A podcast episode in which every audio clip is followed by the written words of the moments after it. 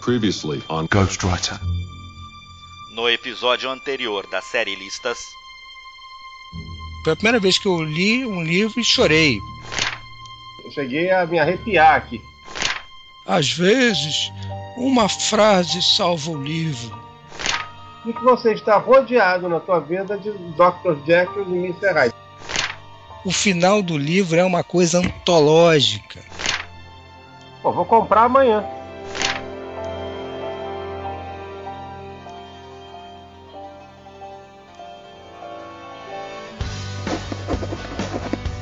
I'm a writer.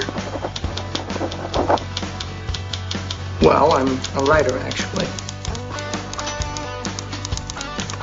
I am a writer. Ghostwriter.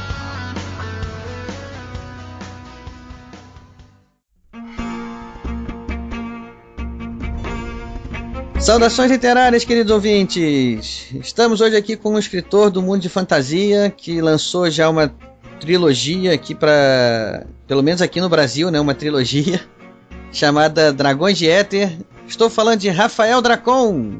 E aí, pessoal, estamos aqui com Ghostwriter. Aqui, espero que a gente contribua bastante com esse podcast excelente que já está ficando conhecido. Hoje vamos falar sobre a série do Dragões de Éter, vamos falar sobre a fantasy e sobre Guerra dos Tronos e sobre outros assuntos que vier na mente insana aí do Ricardo. E espero que vocês gostem. No final comentem, escrevam pra gente, escrevam pra ele, né? E continuem sempre sonhando conosco. Então vamos para os e-mails, daqui a pouco a gente volta.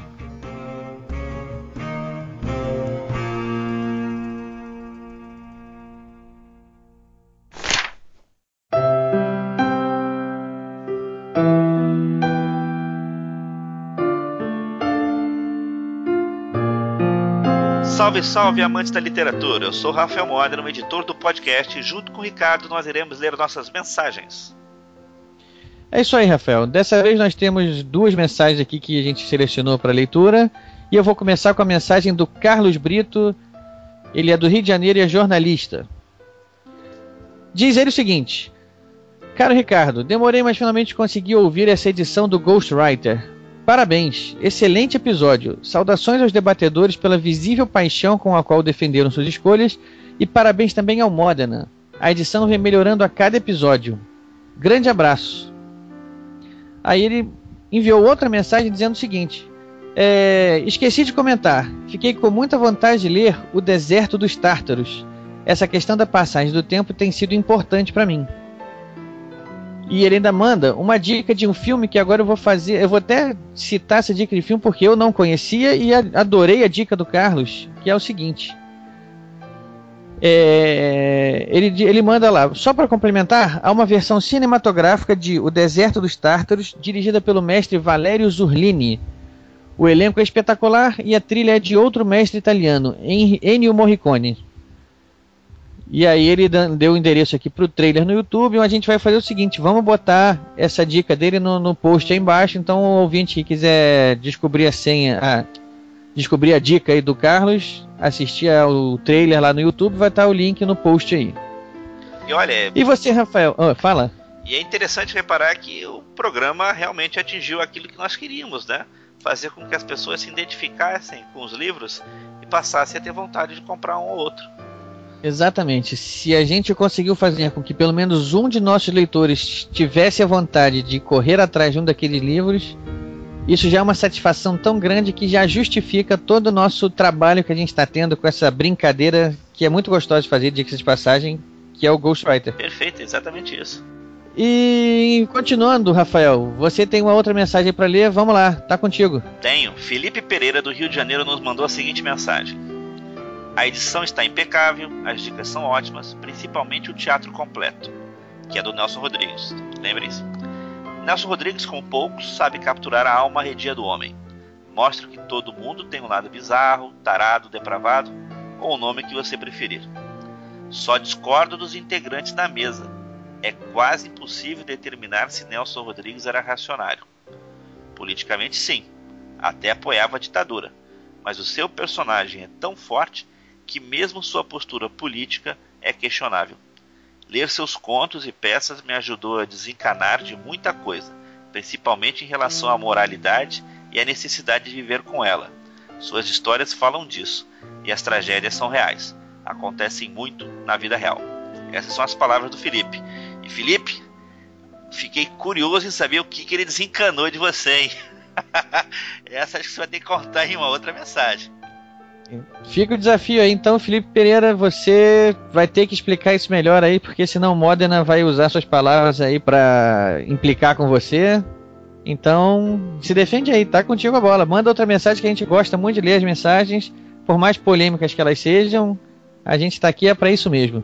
Ainda mais a mensagem do Felipe que ele diz que ele discorda dos integrantes da mesa e essa discordância é mais do que saudável. Quando a gente fez a lista, nós que participamos da, do podcast aquele dia, eu, o João e o Mata, nós comentamos como era difícil fazer uma lista com cinco livros. Que a gente fez a lista para aquela ocasião, para a gravação do podcast. Mas se a gente fosse fazer a lista uma semana depois, provavelmente ela já estaria diferente. Então a, a nossa discussão daquele dia, o nosso debate daquele dia, é muito mais para isso mesmo, para fomentar a discussão sobre literatura, que é a nossa paixão, né? Que é a paixão do ouvinte também que está buscando ouvir o Ghostwriter, que está aqui disposto a ouvir e falar sobre literatura.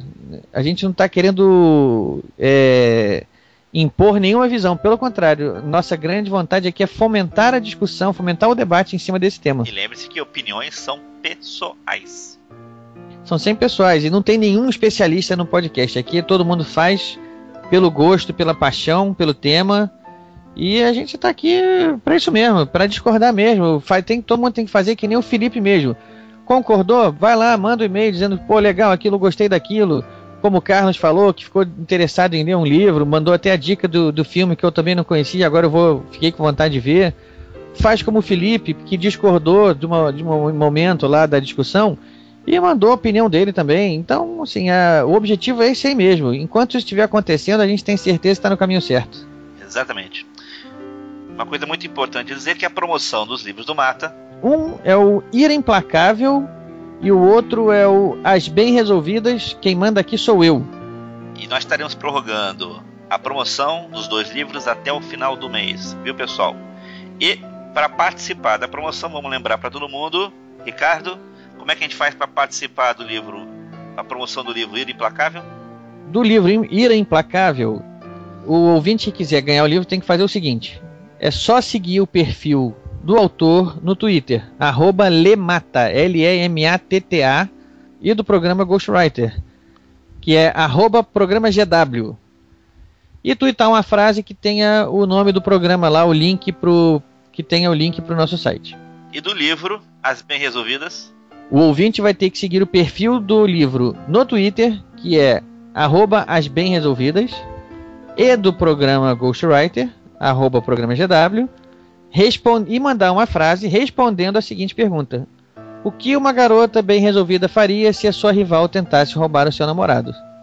A, a resposta mais criativa a essa pergunta vai levar o livro. É isso aí, pessoal. Lembrando, até o final do mês. Prorrogada até o final do mês. E Ricardo, vamos falar novamente nossos endereços de contato. É contigo mesmo, Modena. Essa parte já ficou tradicional. Você que fala isso, eu já não, não me arrisco mais. É... Então chama cada um que eu falo. Então vamos lá. No Twitter. Arroba programa GW. Arroba programa GW. Temos também a nossa página na internet, que é programagw.podomatic.com programagw.podomatic.com. Para ajudar, Podomatic é P-O-D-O, Podomatic, M-A-T-I-C. P-O-D-O, M-A-T-I-C, Podomatic. Isso aí. E por último, a gente tem também o Facebook, né? Como é que funciona lá no Facebook? No Facebook, procure por podcast Ghostwriter. Aí tem, bom, falei do Twitter, falei do Facebook Faltou e falei da nossa página. Faltou o e-mail, que é uma forma de comunicação mais utilizada pelos ouvintes programa.gw@gmail.com. E lembrando novamente que no caso do e-mail nós temos o ponto, hein? programa.gw.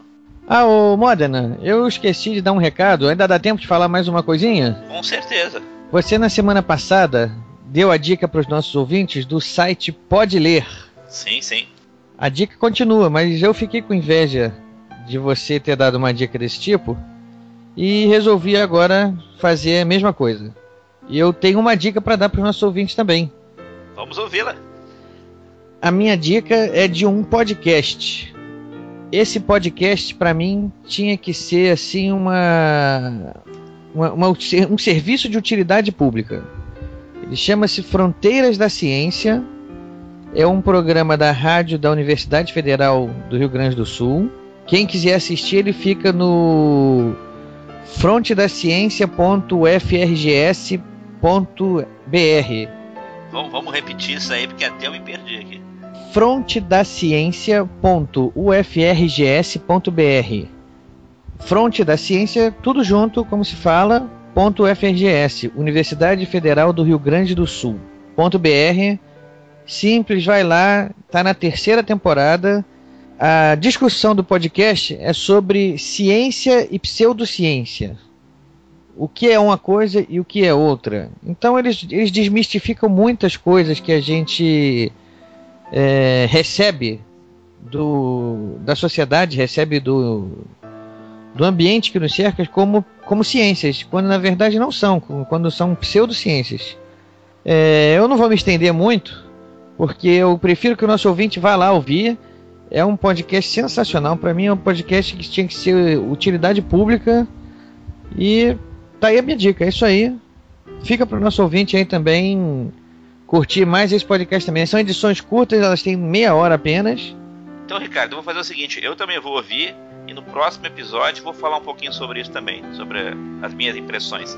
E para quem não, não decorou a página, o endereço da página, onde está armazenado o podcast, a gente vai deixar o link específico lá no nosso post. Então é isso aí, Rafael. Acho que depois desse recado a gente pode se despedir de vez, não é? Sem dúvida. Um abração, Ricardo, e manda um abraço enorme pro Rafael também. É isso aí, vamos lá então. Um abração, Modena.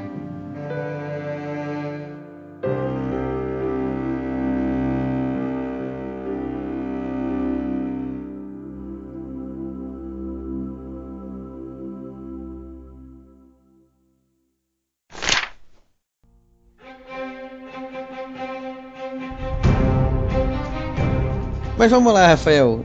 A sua obra principal até agora a gente pode dizer que é a trilogia Dragões de Éter, né? Sim, sim, até agora sim. Você já tem outros trabalhos lançados por aí, no, até no, no mundo de roteiros, que não, não sei se qual é a repercussão, mas eu sei que na, no mundo da literatura, acho que o, o Dragões de Éter é o, pode dizer que é o carro-chefe. É verdade. E você também teve uma, um convite para participar de uma coletânea em Portugal. Como é que foi essa história desse convite? Como é que surgiu isso? Conta pra gente como é que isso aconteceu. Tá, isso aí aconteceu por causa da repercussão do Dragões, né? O fato de eu estar junto com a Leia desde o início. E aí pela lá na lá pela Guy Livros, que é o nome da, da editora que publica o Eragon, lá publica Nora Roberts. Eles, o Pedro Reizinho, que é o nome do editor, ele queria um brasileiro para representar uma série numa série de terror que ele estava criando lá sobre lendas urbanas. Então ele havia convidado alguns escritores portugueses e queria um brasileiro. Aí cada um ia escrever um livro sobre, um livro que fosse até 150 páginas mais ou menos, porque ele queria fazer uma edição mais barata, né, para facilitar também o acesso por português, que eles estavam em crise lá, o mercado editorial deles. Foi assim que chegou até mim o convite. Eu topei, até escolhi a, aquela lenda urbana do sujeito que ele vai numa festa e toma um boa noite Cinderela lá e acorda numa banheira de gelo sem um rim. Lembra disso? Essa história é muito macabra. a gente, na verdade, é difícil de acreditar que essa história seja levada a sério porque é fantástica demais. Isso aí. Mas eu conheço muita gente que acreditou, né? Com certeza. e aí é, você acredita que ele acordou numa banheira de gelo com um recado do lado dizendo para ele não se mexer e ligar imediatamente pro hospital. E quando a emergência chega, eles percebem o rasgo no, na altura ali, né, da, do rim do cara. E aí eu peguei isso e transformei num romance. Exatamente disso, sobre um sujeito que acordou numa banheira de gelo e sem um rim, ele tem um trauma psicológico que ele não consegue se lembrar do que aconteceu. Só que ele acorda numa sala com três interrogadores, na verdade um interrogador e, e dois sujeitos sádicos vestidos com roupas sadomasoquistas que dizem para ele que ele acordou numa banheira de gelo e ele precisa se lembrar do que aconteceu nas últimas oito horas. que eles partem do princípio que aquele trauma bloqueou a mente do cara. Então que se for preciso, outro trauma tão forte quanto pode desbloquear essas memórias. E aí é aí que se iniciam as piores partes, né? É, e sem spoiler, né? Porque é um livro que com é uma, uma história, né? Que com certeza quem curte esse gênero de mistério, de, de suspense, certamente vai querer se inteirar, né? Vai querer ler. É, o livro, o livro ficou, ele parece um filme do Tarantino, né? Porque ele propositadamente é cheio da, das referências pop contemporâneas, porque a gente entra na cabeça do cara. Ele foi lançado no Brasil com uma outra capa, com outro tratamento editorial pela Leia, só que através de um de um sistema diferente, né? A gente deixou um ano exclusivo com o Submarino e aí eles estão fazendo junto com o box do Dragão. Você pode comprar separado ou você pode comprar com o box do Dragão Jet. Essa promoção ainda tá valendo? Até hoje, tá lá. Até hoje, então, o pessoal vai estar tá no link aí embaixo, o link para comprar lá a promoção do do box do Dragões de Éter, mais o livro. Como é que é o nome do livro? Espíritos de Gelo. Espíritos de Gelo. Então, quem quiser vai estar tá o link aí embaixo. Aproveitem como você falou, referências pop contemporâneas. Isso está se tornando uma espécie de assinatura sua, Rafael, porque o Dragões de Éter também tem bastante referências ali pop contemporâneas, que não é difícil identificar, né? É assim, verdade. É que essa é uma das camadas, né? Que eu acredito que o Dragão de Éter, a obra em si, ela tem três camadas. Ela tem a, a, primeira que é a história em si, que é uma história com ação, aventura, com romance, né? Com busca de honra, com autoconhecimento. Esse, esse, esse tipo de de situação, esse tipo de desenvolvimento é o que atrai a princípio os leitores, né? Então um leitor que tenha, sei lá, assim, até os seus 14 anos, por exemplo, que ele está em formação ali da cultura dele, das referências dele, ele já pega uma história que empolga ele nesse sentido. A segunda camada envolve quando o leitor é um pouco mais velho e ele já tem essa cultura, essas referências próprias formadas, e aí ele toca nessa questão que você comentou agora de que ele reconhece essas referências ali, toma uma proximidade para ele, sabe? O livro deixa de ser só uma história em que ele está separado do todo. Ele se torna um pouco mais presente ali, até porque a proposta do livro é essa, né? É um mundo em que é formado pelo inconsciente coletivo. Então, tudo que existe no nosso inconsciente coletivo aqui toma forma lá. E é por isso que às vezes coisas vêm, coisas assim da nossa cultura pop, que os personagens não sabem de onde vieram, mas eles sabem que vieram de algum lugar maior do que eles. Eles acreditam ser algo divino, afinal nós damos vidas a eles, assim como nós acreditamos em Deus acima de nós, que nós não sabemos exatamente o que são ou quem são, mas acreditamos que dão vida a nós. Isso que você está falando é uma metáfora direta também, como eu enxergo a coisa, uhum. para esse mundo de celebridades instantâneas de hoje em dia, né? Também, isso, tem, tem muita coisa disso. Tanto e a terceira camada do Dragon Jet envolve o lado espiritual da coisa, né? Quando a pessoa tem uma vivência maior, uma pessoa mais velha, assim, que já, já passou pela. já sangrou na vida, né? E ela reconhece essa, essas coisas que tem lá, são, são provações muito fortes, sabe? É, não é à toa que tem, a gente recebe mensagens às vezes que emocionam a gente, são mensagens fortes e tal, tem a ver com essa terceira camada. Então eu acredito que essas três camadas ajudaram muito, né, a consolidar o, esse processo mágico que aconteceu com Dragon Jet, que era uma obra que tinha tudo para ser mais uma obra e não foi. Agora, voltando então lá no início do Dragon Jet, é, como é que surgiu toda a sua ideia? Como é que você resolveu escrever essa história? Como é que essa história chegou até você, né? Conta um pouquinho pra gente do processo da sua. Da, do seu, o seu processo criativo que culminou no Nova Éter. Então, eu queria escrever uma história que resgatasse o que a minha geração sentia ao assistir Caverna do Dragão, né? Isso, Caverna do Dragão. Foi uma referência para nossa geração, é, é sensacional, né? É, foi a maior referência, né? E aí eu queria uma história que fosse sombria, mas que essa escuridão fosse suavizada por personagens juvenis. E Dragon Jeter é isso, né? Na verdade são sete jovens, são, são visões, né? Como se fossem cenas que vão se alternando. É algo que lembra até o Martin nesse sentido, né? De que o Martin vai mudando os pontos de vista. É aí e no Dragon Jeter são pontos de vista é, de jovens entre entre 13 e 17 anos. Então são jovens em diferentes fases da passagem da evolução, né? Dessa evolução da adolescência para a vida adulta. Envolvidos no meio de guerras, de magia, aço, né, e provações que vão acelerar essa transição. Então, na verdade, é uma grande história sobre amadurecimento, e que era o que eu estava buscando ali no início. Né? E o Dragões até eu comecei a rabiscar, na verdade, inicialmente ele, ele ia ser um romance de Tormenta, que eu era coordenador da lista Tormenta de discussão lá e tudo, né? O Eduardo, o Eduardo Sport chegou a comentar isso no programa que a gente fez com ele. Uhum. Ele tinha comentado que eh, parece ele tinha alguma, algum projeto de que a sua, esse seu universo se encaixasse no universo Tormenta, mas por questão de preferência acabou sendo o, acabou sendo o escolhido, o escolhido acabou sendo o Caldela e você buscou o seu caminho. Aí não é que teve uma escolha, que na, na época eu comecei a fazer o, o romance e eu conhecia tudo, né, de Tormenta naquela época, porque eu até era um dos coordenadores da lista. Você jogava RPG também? Jogava. É, né, também. Aí eu mestrava, né, tinha. mestrava o. Mestrava Tormenta, jogava o Dungeons Dragons lá, o D20, né, depois que veio tá? Fazia. É, até Toon, qualquer coisa, né? Que defensores de Tóquio, eu jogava tudo, né? Que tinha. Era uma aula, né? De personagem. Exatamente. Desse mundo do, do RPG saiu muita gente boa, né? É. Pro mundo da E literatura. aí, e eu queria estrear de alguma forma. E na época a Diamond tava lançando uns romances lá que eram meia boca, assim que eu digo, no, no sentido de produção rápida, né? De não tinha uma diagramação, uma capa, não tinha orelha, não tinha nada, mas eles estavam lançando uns romances lá na época do meio de RPG. Como eu tinha recusa de todas as editoras mesmo, eu estava procurando forma de estrear no mercado. Então eu pensei numa história de Tormenta. E aí eu tinha mestrado durante um ano por e-mail com jogadores do Brasil que eu não conhecia. E eu tinha mestrado uma história com início, meio e fim. E aí eu fui atrás do Marcelo Del Débio naquela época lá e falei com ele, ó, tô fazendo essa história aqui tal, tal, queria romancear pra. Mas antes eu queria saber se interessava. E aí o Dedeb falou, cara, não é assim que funciona o mercado editorial. Você não pode chegar pra mim e perguntar se interessa alguma coisa assim. Você tem que escrever o livro primeiro e depois me perguntar se me interessa. E aí eu comecei a fazer o livro quando eu tava lá na página 100, cento e tal, quase 200.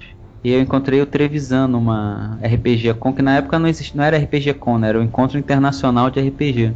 E aí eu comentei com o Trevisan isso, falei, ah, cara, o Dedeb até me falou disso, tô escrevendo um romance lá tal. Aí o Trevisan falou, ah, cara, só quem pode autorizar você a fazer isso sou eu, o Caçaro e o Saladino, que são os três criadores, né, do cenário. Aham. Aí ele falou, não, e você tava certo, realmente você tem que primeiro perguntar antes de escrever. E aí ficou nessa. nessa. nesse conflito. Entendi, você ficou numa sinuca aí, né? Isso, que eu tinha 200 páginas, eu já estava vendo que ser. Eu não sabia se ia ser autorizado, já não sabia mais se ia ser publicado, se, se ia dar problema ou não, se, porque eu teria que reaj- reajustar provavelmente muita coisa, porque eles realmente têm que aprovar e. Mas o ideal é eles estarem no início, né? Desde o início realmente no processo. Embora eu não tivesse utilizado os grandes heróis, nem as grandes coisas do cenário, tivesse sido com uma coisa à parte específica, numa parte que eu tinha desenvolvido ali, eu vi que ia dar tanto trabalho tal que eu poderia usar essa energia para um outro lado também. E aí eu decidi que eu precisava de uma série que eu fosse o dono do cenário, que eu não precisasse pedir autorização, para eu poder fazer o que eu quiser. E ao mesmo tempo eu sempre tive muito fascínio com o trabalho do. O trabalho que o Neil Gaiman fez com o Sandman, por exemplo, o trabalho que o Frank Miller fez com Batman, o Alan Moore fez com o Monstro do Pântano. E de pegar um personagem, de personagens, né, que já estão no imaginário popular de uma maneira e você mostrar de outra forma. Eu acho isso maravilhoso. Tanto que eu queria fazer isso com Tormenta naquela época, assim, mostrar um outro lado do cenário. Como não rolou, eu comecei a pensar nisso, no personagens que eu pudesse fazer isso, que eu tanto tinha vontade. E aí eu fui buscar os personagens que estavam em domínio público e comecei a utilizar alguma coisa daquelas ideias que eu tinha no outro e nasceu que nem um bloco, né? Veio num bloco ali tudo do, do Dragões de Éter. E eu comecei a recontar a história dos contos de fada ali num universo em que aconteceu depois do final, né? Do final dos contos e a- o relacionamento entre os personagens. E aquilo começou a crescer. E tanto que na RPG Con que eu fiz com, com o Spore, né? Com o Dudu. Até quando eu contei essa história lá pro pessoal, eu até comentei sobre isso, sobre como é que são as coisas de que se escreve certo por linhas tortas realmente. E como a gente não deve desistir nem não acreditar que é, né, a gente tem um caminho, porque para mim foi muito melhor eu ter tido a minha série e hoje eu poder ver o Dragões de Éter e se eu tivesse estreado por Tormenta, por Tormenta naquela época, talvez hoje a gente não tivesse o talento que é o Leonel Caldela.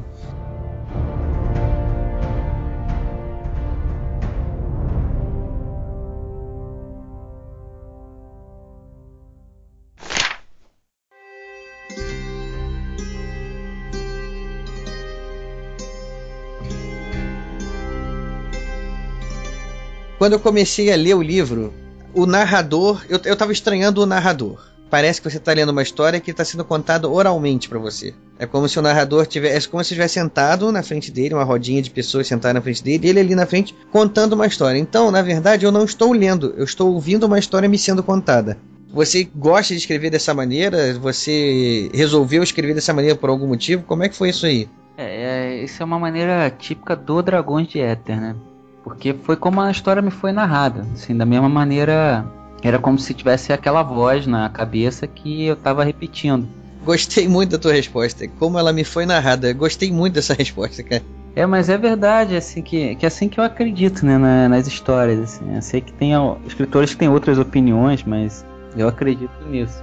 Hoje em dia, antigamente eu recebia 50% de mensagens dizendo isso, que elas odiavam o narrador, mas gostavam da história, e 50% dizendo que adoravam o narrador e, e a história. E aí hoje em dia mais pessoas falam melhor do que do que né, pior, mas eu sei que tem muita gente que acaba que acaba fechando o livro com raiva dele, tal, pela pela maneira diferente, mas muitas mensagens são muito parecidas com essa que você falou, de que estranharam no início e depois se acostumaram, a ponto da dele se não conseguir ser desassociado do da narrativa. E quando, quando eu reli né, o, o livro e eu vi o quão diferente tinha me sido narrado daquela maneira realmente, eu pensei nisso, é, havia um risco grande, porque eu nunca tinha visto aquilo num livro daquela maneira, era não convencional, mas estava muito dentro da proposta, né? Porque é como a gente conversou, é um mundo de um imaginário coletivo o, os personagens eles não acreditam em deuses, porque eles sabem que os deuses estão muito distantes deles, acreditam em semideuses, os filhos dos deuses. Então, na verdade, eles creem né, na, em, que existem forças maiores que fazem com que eles existam simplesmente porque acreditam na existência deles. Então a gente está muito presente na história. Tem momentos em que o narrador faz coisas que eu nunca havia visto num livro. Ele para o tempo e ele te convida para passear pelo cenário parado, te pedindo para não alterar em nada, porque senão você pode criar um, efeito né, catastrófico no, na história que vai ser narrada. E ele te mostra um outro lado, então ele para, vai, às vezes ele esquece o que ele estava falando, ele retorna, ele vai e volta.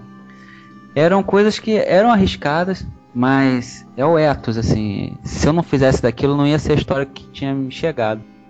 E, e ao mesmo tempo eu pensava desse exatamente o oposto do do mesmo argumento de, mas cara, exatamente porque nunca foi feito, é porque pode dar certo. E acabou sendo o que aconteceu. Ele, ele, inclusive, deixa eu acrescentar uma coisa: ele pode dar certo por causa disso. Também. Isso. Também, né? É mais uma, é. é. mais uma leitura, né?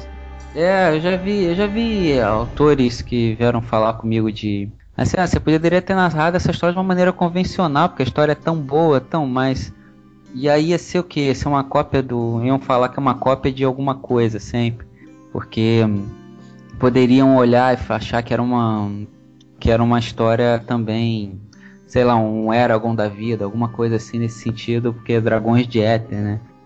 E aí felizmente deu tudo certo, né? Que aí é.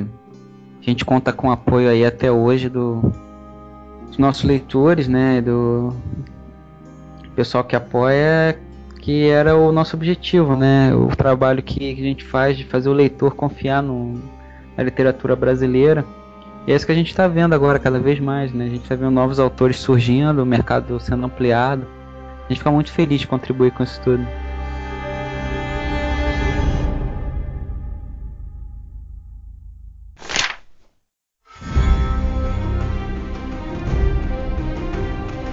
Você é um grande responsável pela vinda de Guerra dos Tronos para o Brasil, isso é verdade? Como é que foi essa história aí? Então, que a Leia, quando foi entrar no Brasil, era 2009, né? Na, na verdade, começou tudo em 2008, mas em junho de 2009 é que a gente realmente foi, foi decidir quais os livros iam sair, como o trabalho ia ser feito, porque ela ia entrar aqui comprando, na verdade, a nova fronteira. Só que acabou que não se concluiu o o, né, a negociação e a Leia tinha que decidir se ela ia tentar outra editora ou se ela ia começar o trabalho do zero. E foi assim que a coisa começou de do Pascoal Soto, que é o editor-chefe da Leia, virar para os autores que ele já tinha contratado e explicar isso, que, o que estava acontecendo, e falar: então você pensa e decide. Se você me disser que não acredita no projeto, que você não pode esperar, eu vou entender e tal. E eu pensei tudo daquilo e depois eu liguei para ele, falei para ele que, na verdade eu não pensei muito não, né? Eu liguei para ele cinco minutos depois que eu desliguei o telefone e falei para ele que eu já tinha minha resposta, que eu achava que ele tinha começar esse trabalho do zero no Brasil e que eu queria estar com ele desde o início. Então a gente já tinha essa relação muito próxima né, nesse sentido. Ele tinha, foi ele que tinha postado no Dragões de Éter na Planeta, o que tinha defendido a publicação. Era um cara que eu queria, eu ia estar junto dele em qualquer situação ali. E como eu já tinha essa proximidade com o trabalho que ia ser criado, eu comecei a preparar várias coisas para ler. Por exemplo, eu preparei um plano de marketing para a entrada da editora no Brasil, mostrando como é que ia ser o mercado editorial do futuro.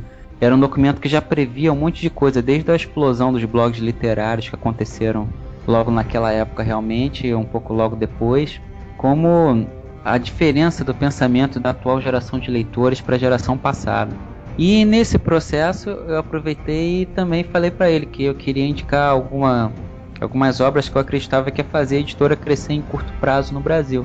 E aí, como ele sempre me deu abertura, ele falou claro que eu podia fazer, e eu falei então para ele que eu queria falar para ele sobre um autor chamado George Martin. E isso era em julho de 2009. Acabou que ele passou o caso para Mariana Rollier, né, que é editora internacional da Leia.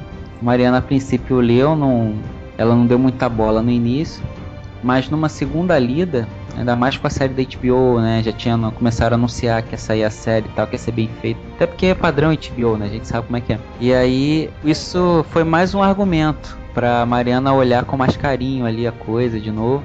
E numa segunda lida, ela começou a gostar daquilo. E fez as negociações com a gente do Martin e eles fecharam. Tanto que eu fui a primeira pessoa no Brasil a anunciar isso na coluna do Sedentário Imperativo lá do Cavernas e Dragões. Que eu coloquei a, a capa lá tal e falei sobre, falei sobre isso, que o Martin ia ser publicado no Brasil. A primeira vez que você falou nisso foi lá na coluna. Isso é um furo. é, exato. E aí o, o, romance foi lançado e ele começou ali direitinho, né? Foi vendendo, foi vendendo 10, 20, 30 mil. E aí saiu a série. Quando saiu a série, aí o negócio estourou, né? Numa, numa velocidade impressionante. Ele se tornou os livros mais vendidos do Brasil, hoje, inclusive, continuam sendo, né? E aquilo me aproximou ainda mais, porque era uma época que a gente teve a Bienal de São Paulo, em que a gente lançou os três, finalmente, os três livros do Dragões de Éter. A Leia fez tudo o que eu pedi em relação a aquelas minhas ideias de transformar a literatura numa experiência como é, pra, como é a literatura para essa geração, que é uma plataforma de, de uma experiência maior multimídia. Então a gente colocou os personagens, a gente colocou o vídeo, a gente fez, né, fez tudo ali na hora e o evento estourou. Foram é, três horas e meia, quatro horas de, de autógrafo direto, fila dando volta ali no quarteirão. Pô, que legal. Com tudo isso, serviu para ali se tornou uma família, na verdade, né? E tanto que pela confiança agora eles me deram esse trabalho novo que eu estou desenvolvendo agora, que é a Fantasy, que eles resolveram me dar o meu próprio selo editorial para eu lançar né, os livros que eu quiser, as coisas que eu for procurar novos autores, eu fazer, eu desenvolver tudo, todo o trabalho que né, for relativo à literatura fantástica que eu possa que eu possa fazer o melhor e carta branca. É, desenvolver as minhas ideias que tanto que é o que eu estou fazendo junto com a Casa da Palavra, que agora é o selo da Leia, é o braço da Leia no Rio de Janeiro, desde que eles tornaram majoritário. Mas então foi, foi assim que começou né, a coisa, mas foi graças a, ao estouro do Dragão de Éter e ao Guerra dos Tronos. Porque foram um ano e meio insistindo, né? Tanto que eu lembro quando eu sentei com a Mariana Rolê, eu falei para ela, se você publicar esses livros com uma outra capa que não seja a capa americana, porque ela não fala nada pro leitor brasileiro, tanto que a gente tem aqui a capa francesa do Marc Simonetti, e no próximo livro que sai, A Dança dos Dragões, ele fez uma capa exclusiva pro Brasil. E aí eu falei para ela, se você lançar esse livro aqui com uma capa diferente da capa americana, ele vai se tornar daqui a um ano e meio que hoje no nosso mercado editorial é o Crepúsculo. Só que no bom sentido. Nossa. Aí a Mariana até riu, né? Ela falou, não, nem tanto. Mas vai sair bem, claro, tal, tal. E o nem tanto virou um... É, você tinha razão mesmo, né?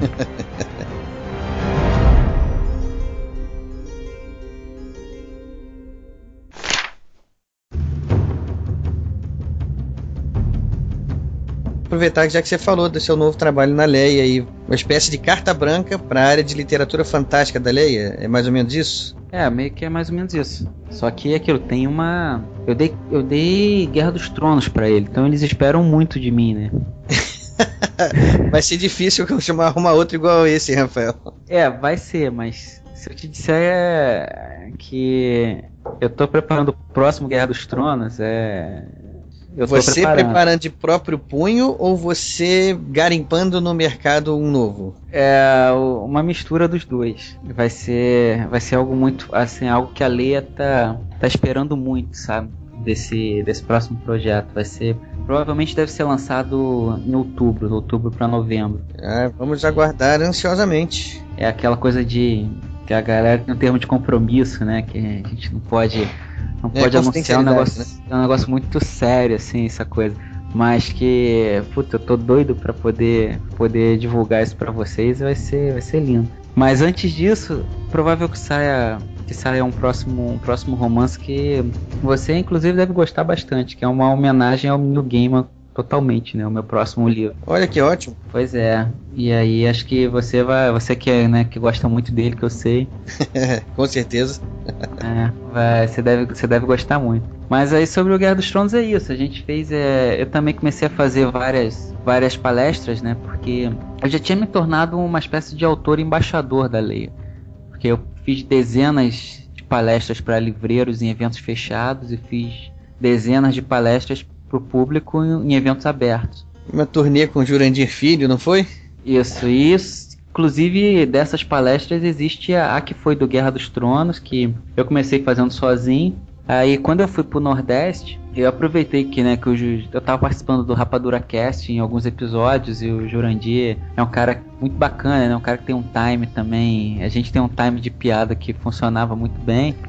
e aí, como eu já sacaneava o Guerra dos Tronos inteiro na, nas palestras, né? Tanto que a gente faz isso com muito humor, a gente brinca muito com a coisa do Martin sanguinário, né? Com, com, a, com a coisa do, do Martin.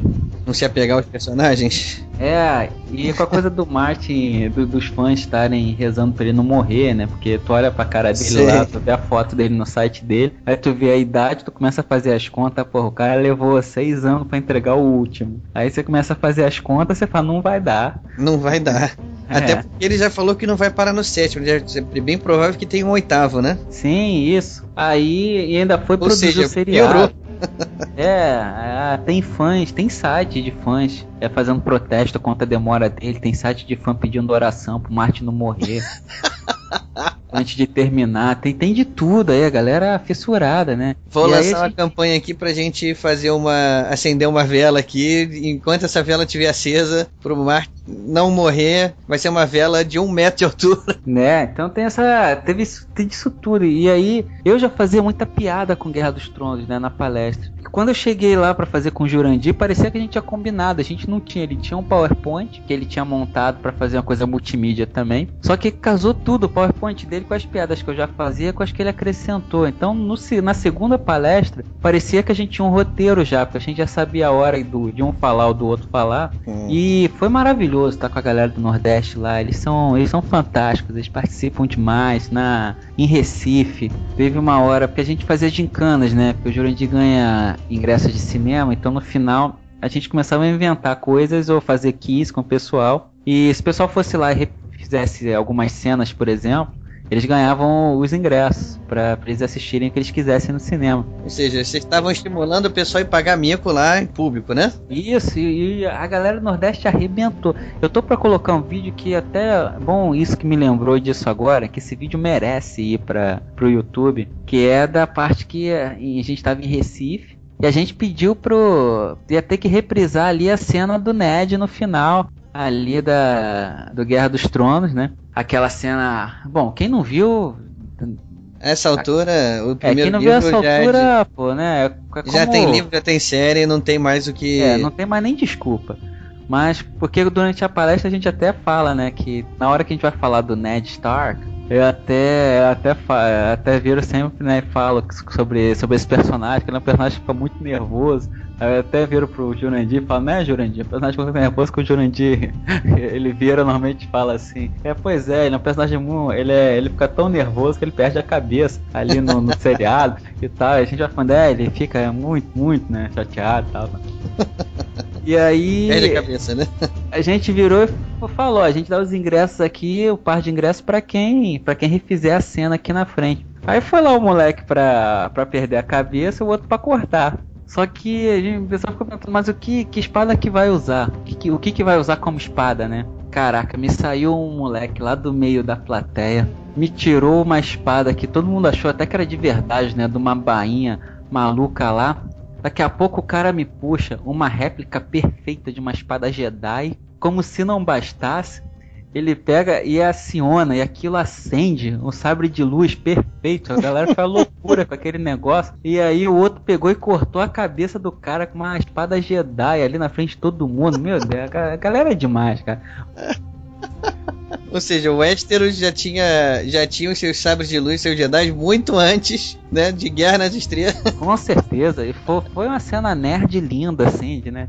De deixar a É. nerd emocionada. Por coisas assim que, que é tão, é, tão marcante, né? A gente tá com o pessoal, que o pessoal sempre surpreende a gente. Inclusive, se tivesse mais uma casa lá em Westeros, que o lema da casa seria que a força esteja com você, né? Né? Deveria. e aí, é... esse trabalho com Guerra dos Tronos foi muito legal. Eu tenho que fazer essa palestra ainda aqui no Rio também. Que aqui no Rio mesmo eu não fiz. E aí, o contato com o Martin, né? Ele tá muito feliz de saber como é que tá sendo a repercussão no Brasil. Mas o meu objetivo maior era conseguir trazer pra Bienal, né? Imagina o que, que ia ser o Martin na Bienal. Nossa, não faça isso. A Bienal já é um sufoco pra Bienal. Se o Martin tiver lá, Isso aí é, é não- ia ter que distribuir senha com né, um ano de antecedência. pois é, eu já tô querendo levar minha filha pra lá já, pra começar ela desde pequena a estimular. É bom. E aí, pô, ia ter que dar um. Só que, pô, ia ter que dar um Red Bull pro velhinho, né? Aguentar aquele. É, pois é, o calor aqui do Rio, se bem que a Bienal é mais no final do ano, né? Mas. É. É que, que os brasileiros são diferentes, né? De qualquer parte. Eu tive nos Estados Unidos, fiquei um mês lá agora em fevereiro, passei o carnaval lá também. Tive com muitos escritores lá.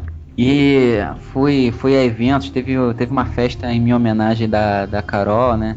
Tivemos na- lá recepcionados pela Jessica Brody, que é uma autora, foi publicado pela Novo Século aqui inicialmente, né? E tivemos com outros escritores, né, que eles conheciam. Tivemos com a Maíra Dias Gomes, que tá morando lá em Los Angeles e tal. Tive com o Fábio Barreto, lá do Rapadura Cast também. E aí eu vi como é que era um lançamento, como é que o leitor americano se porta. E é completamente diferente da gente, né? Porque eles não têm esse calor que o brasileiro tem. É uma coisa mais formal.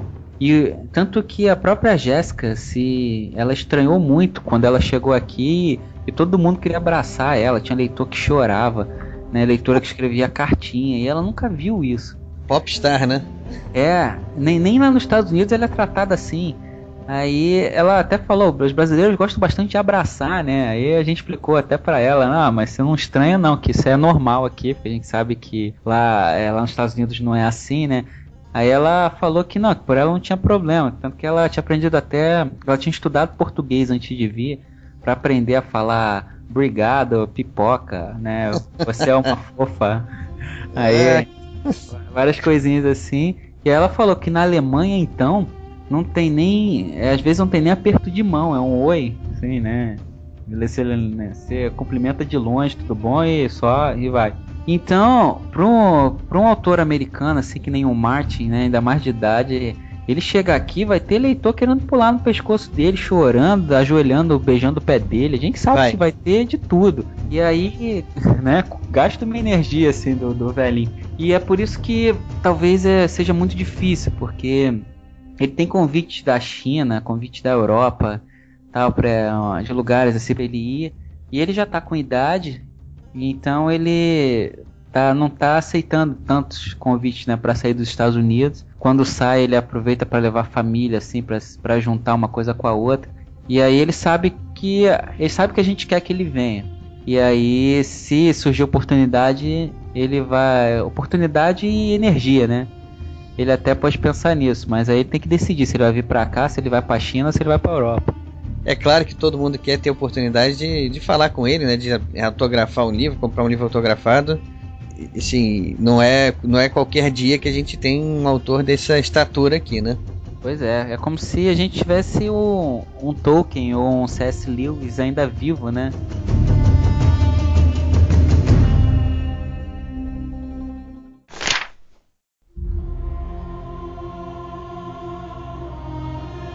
Bom, então, Dracon, pra gente finalizar, é, falar um pouquinho sobre esse teu trabalho novo aí agora. Você começou dizendo aí pra gente que você tem uma certa liberdade aí criativa, liberdade de escolha para É, pra Fantasy Casa da Palavra é o nome do selo, né? Como é que vai ser isso? Você vai receber originais e vai selecionar autores? Tá, então. A Casa da Palavra era uma editora que ela sempre ganhou muitos prêmios, né? Porque ela sempre fez livros muito bonitos e de conteúdo.